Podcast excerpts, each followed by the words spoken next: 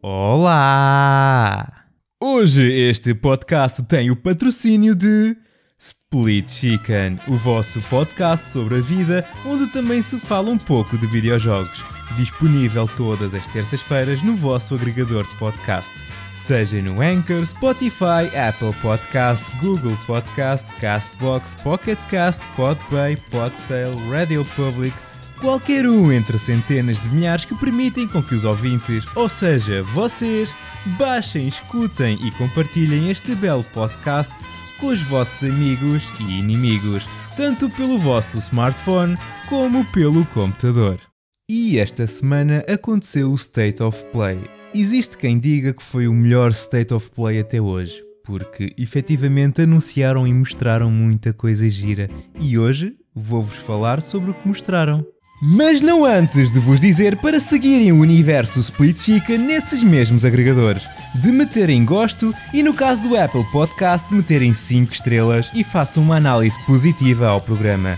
Vão ajudar bastante para que chegue a mais pessoas e também vai ajudar a elevar o nosso ego. E a apresentação começou com o trailer do remake do Resident Evil 4 e o anúncio que o seu lançamento será no dia 24 de março de 2023. Um remake que eu considero desnecessário. Faz mais falta um do Code Verónica, mas vou estar lá batido no dia 1 na mesma. Mas não será por ter suporte VR. O que também terá suporte VR serão os próximos jogos que mostraram nesta apresentação, como Resident Evil Village, The Walking Dead Saints and Sinners Chapter 2, que vai sair este ano, e não sabia que existia um Chapter 1, quero dizer, estou eu a supor que existe, no Man's Sky VR e Horizon VR Call of the Mountain, que, ao contrário do que eu pensava, não será uma simulação de andar a carris. Está agora disponível uma atualização gratuita para o Horizon Forbidden West, que implementa a dificuldade Ultra, New Game Plus e melhorias nos gráficos no modo Performance. Marvel Spider-Man Remastered vai ser lançado para PC no dia 12 de agosto deste ano. Existe quem não ache boa ideia por deixar de ser exclusivo PlayStation. O que eu tenho a dizer a essas pessoas é: cresçam e divirtam-se a jogar os vossos videojogos e deixem que outras pessoas que não tenham acesso a uma consola por alguma razão possam desfrutar deste jogo incrível. E quem sabe, o Spider-Man no PC poderá vir a ser a razão de muita gente entrar no ecossistema PlayStation ao confirmarem isso mesmo. E como já foi anunciado o segundo para a consola, muitos não vão querer esperar por um port e vão preferir comprar uma PlayStation 5.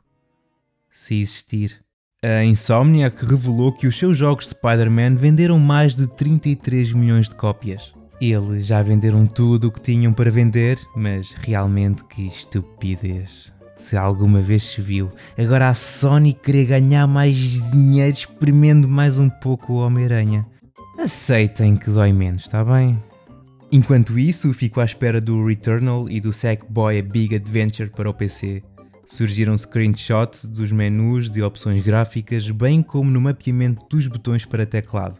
Isto vem dar força aos rumores de que estes dois títulos estão a caminho do PC. Stray, também conhecido pelo Jogo do Gato, vai sair no dia 19 de julho deste ano e vai estar incluído no PlayStation Plus Extra e Premium o da Callisto Protocol, aquele jogo que não se passa no universo PUBG e não é o Dead Space, vai sair no dia 2 de dezembro. Roller Drome, aquele que parece ser o Roller Champions com armas mas melhor e mais divertido, vai ser no dia 16 de agosto. Eternights, onde o adolescente ficou sem braço depois de masturbação em demasia, vai sair no início de 2023. E o Street Fighter 6 em 2023. Ui, o Street Fighter 6. Revelaram gameplay e mostraram ao mundo o design atualizado de Ryu, Luke, Chun-Li, juntamente com um personagem novo, o Jamie, e o mais importante, o seu novo logotipo, que já não é tão cocó. Mas após o trailer, ao longo da semana, foram descobertas, entre aspas, mais coisinhas boas.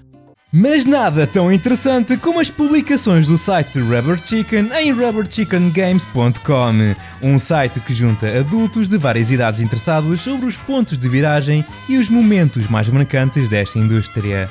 É um espaço de passatempos e opiniões, destacando-se também nas análises a jogos, não se focando só nos AAA da vida, também conhecidos como ah! mas também nos jogos indie. Muitos jogos indie. O que não é indie é realmente o Street Fighter 6, que para além do trailer colorido cheio de easter eggs bonitos, nesta pequena fuga, onde se mostrou a arte de todo o elenco do jogo com o seu novo design, onde incluiu já mostrado Ryu, Chun-Li, Luke e Jamie, como já conhecidos Ken, Zangief, Dalsim e Honda, Blanca, Guile, Kemi, DJ, Rashid, Juri, Ed e Akuma.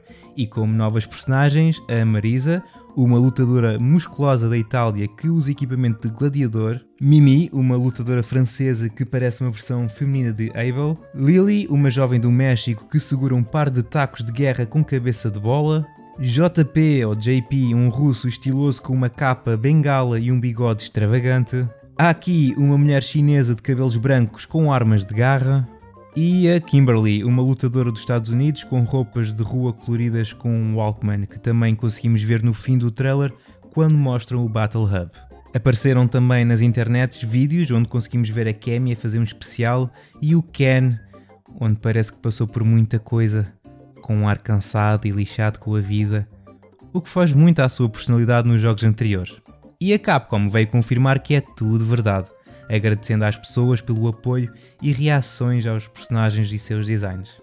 Vamos poder customizar o nosso personagem e andar a vaguear num pequeno mundo aberto no modo World Tour, que vai ser basicamente o modo história. Vai conter também um novo tipo de controle para jogar sem precisar de comandos difíceis, permitindo que novos jogadores aproveitem o fluxo das lutas. Os controles tradicionais ainda estarão disponíveis para os jogadores que assim preferirem. Uh, um exemplo, no caso do Ryu, deixa de ser baixo frente triângulo para triângulo. Só triângulo. E o deixa de ser frente baixo diagonal para baixo frente e triângulo para frente e triângulo. E combos assistidos, onde só temos de manter o dedo no R2 enquanto se clica duas vezes no quadrado, ou três vezes no triângulo, ou quatro vezes no círculo. Existe já algo semelhante no Tekken 7 e quando jogava com um amigo meu onde o seu personagem era o Law, ou Lau de fraldas com uma AK-47, parecia que estava a ter um ataque epilético em cima de mim até me fazer KO. Bom, Vamos ter comentários em tempo real, como nos jogos de desporto, entre outras coisas giras. E eu quero. Mas o que realmente queria agora era que vocês fossem todos para o YouTube pesquisar e subscrever o canal Split Screen, dos melhores canais que existe para assistir à análise dos últimos lançamentos, gameplays, blogs e qualquer outro tipo de conteúdo relacionado com gaming e cultura pop. Bom, uh, no State of Play anunciaram a data de lançamento do Tunic para a PlayStation, aquele jogo da raposa fofinha, também conhecido como o Elden Ring adorável, sai no dia 27 de setembro este ano. Season, A Letter to the Future, neste outono, e para finalizar, um belo trailer do novo Devil May Cry. Ah, ah não, desculpem, aquele era o Final Fantasy XVI uh, para o verão de 2023. E foi isto. Uh, a SEGA sempre anunciou uma consola mini e foi mais uma Mega Drive Mini, só que agora é a 2. Esta tem lançamento marcado por enquanto apenas no Japão para dia 27 de outubro e vai ser ainda mais pequena que a original Mega Drive Mini e será composta por mais de 50 títulos clássicos do Mega CD e da Mega Drive, inclusive títulos que não estavam disponíveis para as consolas, como por exemplo o Fantasy Zone. Pois, e, e onde está a Saturn e a Dreamcast Mini caraças? Rai chega! O Yosuke Okonari, produtor de hardware clássico na SEGA, confessou que já pensaram nisso, mas o preço dos componentes e peças necessárias para criar essas mini consolas é atualmente demasiado caro, o que não permite apostar nesse projeto. Enfim, mas sabem o que não é demasiado caro? É subscrever ao Patreon do Split Chicken e assim apoiar este belo universo. E ter ainda acesso exclusivo a cenas e a vários passatempos e giveaways. Do que é que estás à espera? Vai já a www.patreon.com splitchicken e subscreve a um dos quatro tiers que tem para ti. Ou a todos! Bom, a SEGA mostrou também um gameplay de 7 minutos que nos chegou por parte da IGN do Sonic Frontiers. Frontier, Frontiers. Frontiers E é qualquer coisa. O Sonic com animações estranhas no mundo genérico, vazio e sem alma, que mais parece um asset flip do Unreal Engine com pop-ins, sem qualquer inimigo no cenário. Mas depois a IGN lançou um novo vídeo focado no combate, e aí sim podemos dizer que, que foi a gota d'água que fez com que os fãs pedissem adiamento do jogo, existindo até um movimento designado por hashtag Delay Sonic Frontiers, a qual já esteve nas tendências no Twitter durante esta semana. Recordo que este jogo deveria ter sido lançado no ano passado para celebrar o 30 aniversário, mas adiado para este ano, com a promessa de dar um grande salto para a frente na franquia. Espero que não seja para a sua morte. Saiu um novo trailer do Pokémon Scarlet e Violet, onde revelaram a data de lançamento, que será no dia 18 de novembro, e os novos lendários, o Koraidon, no caso do Scarlet, e o Miraidon no Violet, que é claramente o melhor.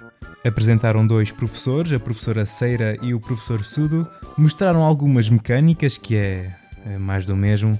Se for como o Arceus, fico contente. Mas o auge deste trailer foi o Lechonk, um porco preto fofinho, e aposto que evolve numa aberração de Chernobyl. E também mostraram uma azeitona. Yeah. Ah, e vai ter modo co-op para 4 jogadores pela primeira vez. No site oficial está explícito que poderemos explorar livremente o mundo sem uma ordem ditada pela história e vamos poder trocar pokémons, batalhar, usar emotes, etc. E quero. Também quero ver o evento que a Devolver Digital marcou para o dia 9 de junho a partir das 11 horas de Portugal continental. Vai durar cerca de 30 minutos e vai ser apresentado por uma versão mecanizada de Suda 51, porque. claro que sim. E os servidores do Bomberman R vão, vão fechar também porque sim, a Konami, não desculpem, a Konami vai encerrar os servidores no dia 1 de dezembro, cerca de 18 meses depois de ter chegado às consolas, e não esclareceu os motivos que levaram a esta decisão, referindo apenas que, devido a várias circunstâncias, decidiu terminar o serviço em todas as plataformas. Eu até diria que tenho pena, mas, mas não quero saber. Mas quer saber do novo Dragon Age, com o seu nome de Dragon Age Dread Wolf. A BioWare revelou um título e, e mais nada. E eu também não tenho mais nada, além de me querer ir embora porque tenho coisas para fazer. E de vos lembrar de ir seguir o Split Chicken no Twitter, está bem? Vá, beijinho na testa, mas não sei antes de vos levantar a franja. Não vai eu ficar com cabelos presos nos dentes. Tchauzinho. E vão lá tweets do split screen que o Rui vai lá quando lhe apetece. Beijinhos.